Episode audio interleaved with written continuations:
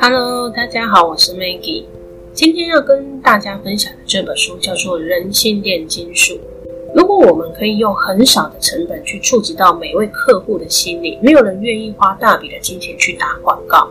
但为什么公司还是愿意花上百万的金钱来装潢门市？为什么公司愿意花大笔的金额去培训员工呢？今天要分享的这本书叫做《人性炼金术》，作者是罗里·萨特兰。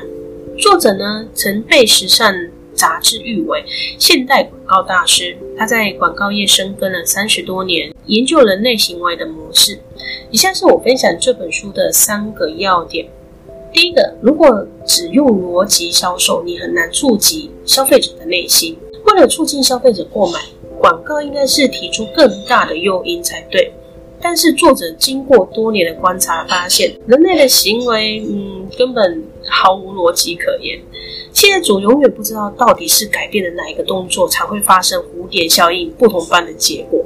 有的人只是在网站上改变了结账模式，销售额增加三亿美元；那某家航空公司改变了航班模式，销售业绩提高了八百万英镑；某家速食店产品销售额提高了，只是因为它把价格提高了。所以在销售的模式当中，如果你只是用逻辑去判断客户购买的意愿，嗯，那应该会非常的凄惨哦。作者有个客户举办了抽奖活动，奖品是一年水电瓦斯免费，大约是四万元的新台币。参加人数大概有六万七千多人。同时，他又举办了另外一个活动，奖品是可爱的企鹅夜灯，大概价值新台币六百元。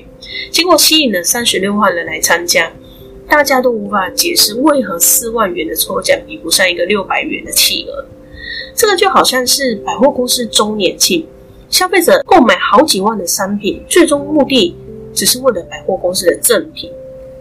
但那些消费者跟你说：“我绝对不可能买一杯价值一百块钱的咖啡。”接着你就会看着消费者走进星巴克，手里拿着绿色商标的咖啡，满脸骄傲的走出来，你就知道消费者说的永远跟做的不是同一件事。这就是为何同样一款包包，其中一个包包价位高的地步。因为这个包是玛丽莲梦露用过的包，数学来说，二加二绝对会等于四。但是在销售学和行为学来说，二加二有可能会大于四。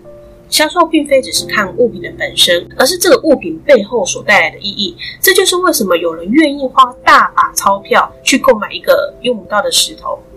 就是钻石啊，因为购买的那个人本身的购买行为就代表了一个意义，代表愿意为这段婚姻付出多少钱，决定了商品的价格。绝对不是这个商品的性能，而是你将如何赋予这个商品另一层的意义。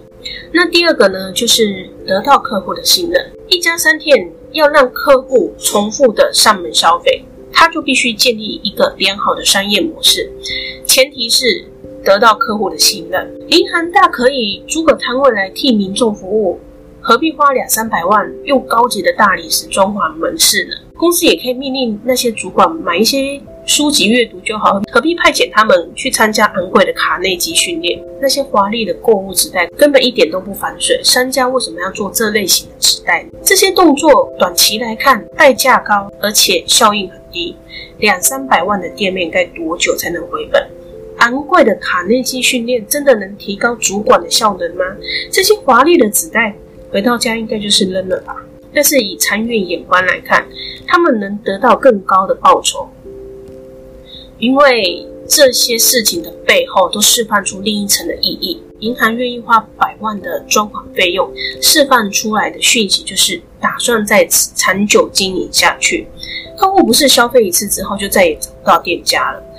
公司愿意派遣员工去上昂贵的卡内基课程，释出的讯息是公司愿意花时间跟金钱去培训这位员工。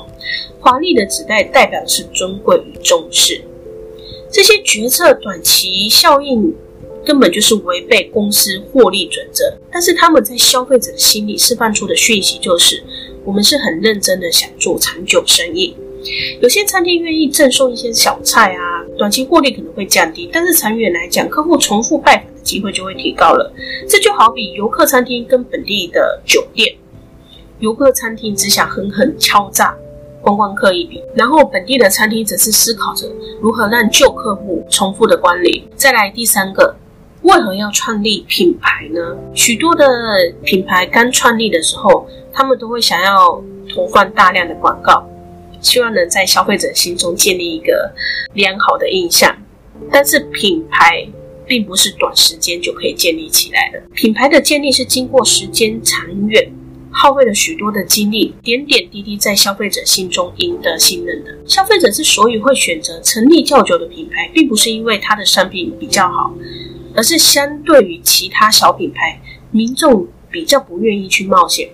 万一这些小品牌的商品对人体有害怎么办？万一这些小品牌的品质很差怎么办？这些小品牌愿不愿意免费退货呢？这些都是造成消费者的不确定感。面对这些不确定感，消费者宁愿选择成立比较久的品牌，至少品质应该不会算太差吧。成立品牌，同时也意味着你是想要长久经营下去，因为不会有人花大笔的金钱跟时间来创立一个品牌。品牌的建立，同时要有客服、官网、宣传、广告和时间，并不是一件轻松的事。如果有人愿意花那么多的时间来创立品牌，那他肯定不是玩玩的。一样商品如果没有品牌来背书，消费者也会感到不安。假如你想要买一个扫地机器人，有一个杂牌的，和一台三星的扫地机器人，杂牌的扫地机器人便宜了一万元，你可能还是会选择比较贵的三星扫地机器人吧。当商品挂上某家公司的商标，意味着他对商品全权负责。